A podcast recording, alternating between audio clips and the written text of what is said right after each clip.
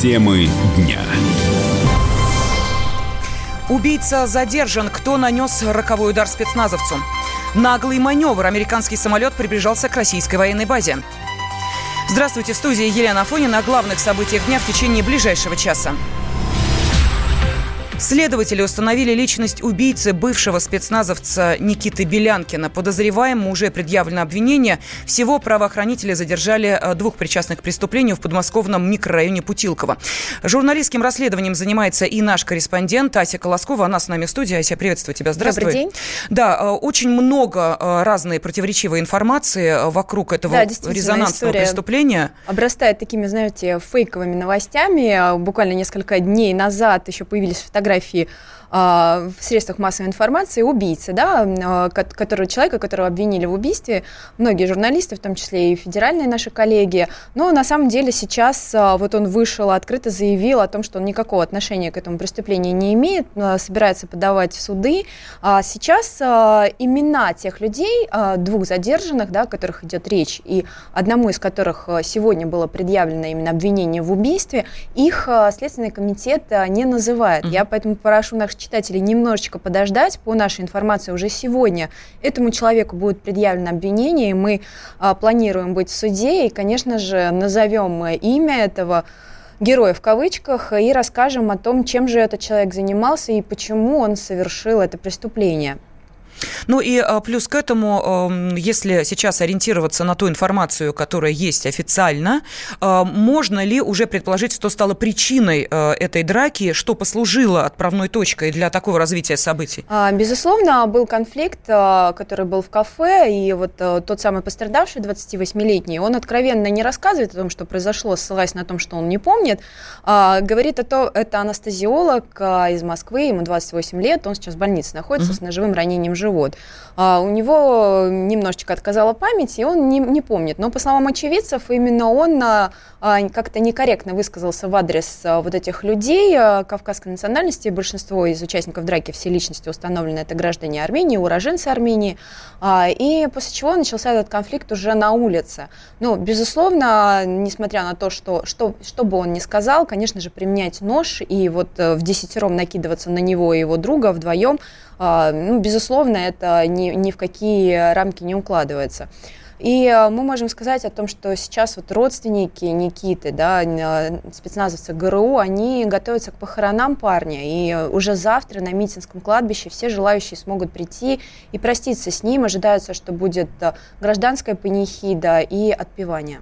Ну, а также я вот слышала информацию о том, что еще и сбор денежных средств идет для Да, на самом деле, вот я вчера разговаривала с отцом, он рассказал о том, что вот и Министерство обороны, и правительство Москвы, и правительство Московской области откликнулись и все помогают в организации. Но больше всего он говорил о том, что простые люди все не остались равнодушны из разных уголков нашей страны, не только из нашей страны. Вот Никита, когда служил, у него а, в Сирии было очень много друзей среди гражданского населения. Все откликнулись, никто не остался равнодушным к этому горю.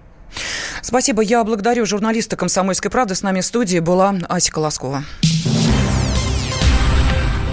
Минобороны России отвергла обвинение США в небезопасном перехвате американского самолета. По данным ведомства, 4 июня около 12 часов 30 минут по московскому времени российскими средствами контроля воздушного пространства авиабазы Хмимим в Сирии над нейтральными водами Средиземного моря была обнаружена воздушная цель, которая приближалась к российской военной базе. По тревоге в небо поднялся истребитель Су-35.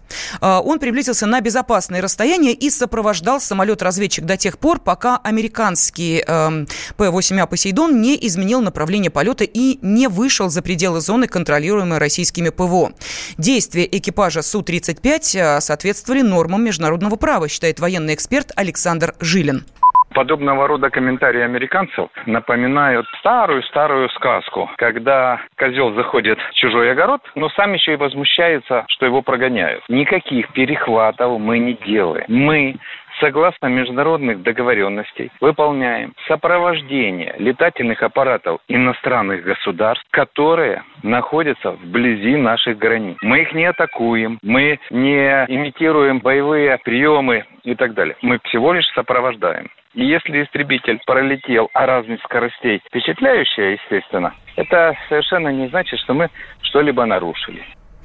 Пресс-служба 6-го э, флота США сообщила, что 4 э, июня российский Су-35 э, трижды перехватил над Средиземным морем американский э, Р-8А «Посейдон». При этом вторую встречу американцы назвали небезопасной. Су-35 пролетел на высокой скорости перед самолетом-разведчиком Соединенных Штатов. Ну, а нам сейчас, наверное, все-таки хотелось бы услышать ответы на вопросы. Вот что такое небезопасный перехват, в чем он заключается включается. И э, с нами на связи для того, чтобы получить эти разъяснения, э, пилот первого класса, военный летчик Андрей Красноперов. Э, Андрей Петрович, здравствуйте. Добрый день. Объясните, пожалуйста, вот нам, не военным людям, что такое небезопасный перехват? Ну, небезопасный перехват – это то расстояние до самолета, на котором, собственно, чтобы летчик, который перехватывает цель, мог определить, что за самолет, тип самолета, номер самолета, если можно, обозначение на бортовом, он, ну, у него на хвосте, что написано. То есть то расстояние, на котором он визуально может определить, чтобы его тот самолет тоже увидел и понял, э, что он залетел куда-то не туда. Как бы надо изменить курс. Вот и все. Угу. Ничего сложного нет. Да, но а, при этом а, летчики как-то взаимодействуют а, между собой вот этих а, двух самолетов, которые а... приближаются навстречу друг другу идут. Ну, не навстречу, они как бы приближаются, они... То есть они параллельно, да, движутся? Да. да, да, да. Они могут как-то коммуницировать, взаимодействовать, а то мы, знаете, э, может быть, это э, действительно какие-то э, фейки, там чуть ли не друг другу рукой машут, там приветы передают и прочее. Это возможно на таких скоростях? Ну, но скорость тут ни при чем. Mm-hmm. Самолеты выравнивают скорости, mm-hmm. они идут на одинаковых скоростях, и друг относительно друга находятся они как бы неподвижно, грубо сказать, так относительно. Относительно они Земли летят. А так они, конечно, могут подлететь поближе, посмотреть так, за стекло, помахать ручкой, это все нормально. То есть, естественно, самолет, который перехватывал, его цель какая? Чтобы тот самолет, который нарушитель, понял, что он летит не с тем курсом, не туда залетает. Подлетает к нашей, конкретно он подлетал к нашей зоне в Сирии, охраняем средством ПВО. Естественно, небезопасно. И был поднят самолет по тревоге, э, именно чтобы определить, какая цель идет. Э, там, может, там бомбардировщик идет, может, истребитель какой, что он там у него под брюхом, может, какая-то, какая-то угроза есть. Андрей Петрович, очень коротко можете ответить на вопрос, э, а все-таки, по вашему мнению, это была провокация действий американцев? А, ну да, скорее всего, потому что несколько раз нарушали границу. Естественно, провокация с их стороны. Они отлично знают нашу зону ПВО и хотели бы залететь и прощупать, как мы на это будем реагировать. Но поняли, что все э, три раза, которые мы их перехватывали, все, как сказать, дали как бы сказать, условный виртуальный отпор. То есть пролетели рядом и показали, что дальше лететь нельзя. Измените курс, уходить в свою зону. И все. Спасибо большое. Пилот первого класса, военный летчик Андрей Красноперов был на связи с нашей студией.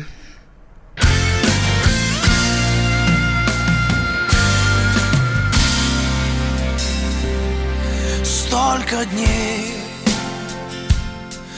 Он, не зная правды, просто шел за ней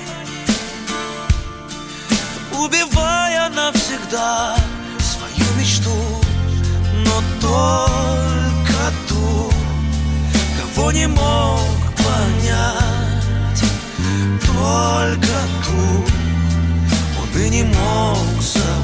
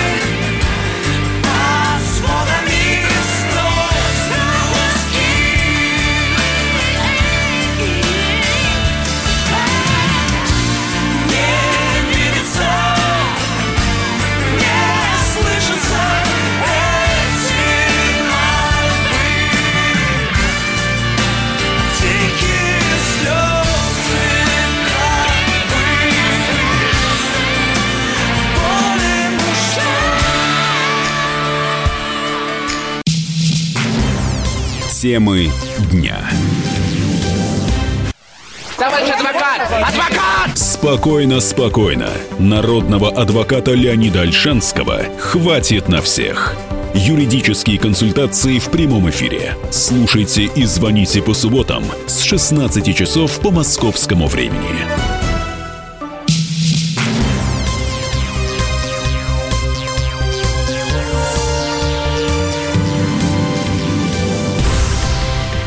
Елена Фонина мы продолжаем. В России подорожала сотовая связь. За последние полгода цены на тарифы выросли в среднем на 3%.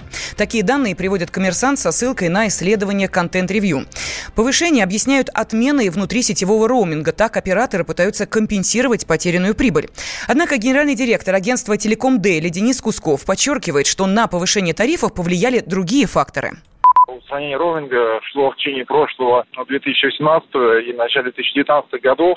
Связывать это исключительно с этим было бы преждевременно и совершенно несправедливо. Исполнение закона Яровой, тут уже как бы другая ситуация. Действительно, компаниям приходится выполнять требования закона, и инвестиции в это направление есть. И, конечно же, операторы стараются повышать незримым образом, но все-таки тарифные планы.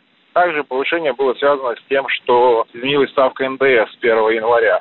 Поэтому здесь цифра там в 3%, такая средняя по больнице, потому что надо к этому вопросу подходить исключительно регионально. То есть в отдельных регионах идет даже понижение стоимостных характеристик, каких-то увеличения, поэтому сказать просто, что это вот только увеличение, я не говорил бы. Отмечается, что цены выросли во всех регионах, хотя в некоторых повышения незначительные. Например, в столице средняя цена тарифа повысилась всего на 1 рубль. Здоровые новости. В современной стоматологии активно внедряется новейшая технология восстановления зубов за один день с применением индивидуальных имплантов. Технология получила название All-in-One. Заместитель генерального директора Международного центра дентальной имплантации «Эспадент» Андрей Полищук объяснил, как происходит восстановление зубов для пациентов по этой инновационной технологии. Э, это инновационная разработка американских коллег, языком обывателя это печатные импланты, разрабатываемые под конкретный клинический случай. При их производстве учитываются все особенности анатомической структуры челюсти конкретного пациента. Импланты моделируются на основе компьютерной томограммы и печатаются на 3D-принтере из сплава титана. После установки они могут быть нагружены сразу любым типом несъемного зубного протеза. Андрей Полищук также рассказал о самой процедуре, когда пациент приходит с проблемой, а уходит уже с новыми зубами. Сначала делаем к пациенту компьютерную томограмму. На ее основе проводим уже моделирование будущих имплантов, усиленной балки и самого протеза. Затем проекция отправляется на производство, где уже а, на 3D-принтере печатаются сами импланты и комплектующие. В назначенный день пациенту устанавливаются импланты, и в этот же день на них крепится зубной протез с новыми красивыми зубами.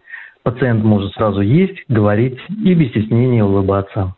Очевидно, что сегодня можно смело говорить. Отечественная стоматология идет в ногу со временем и, применяя инновационные разработки, не уступает возможностях и профессионализме зарубежным клиникам. Здоровые новости.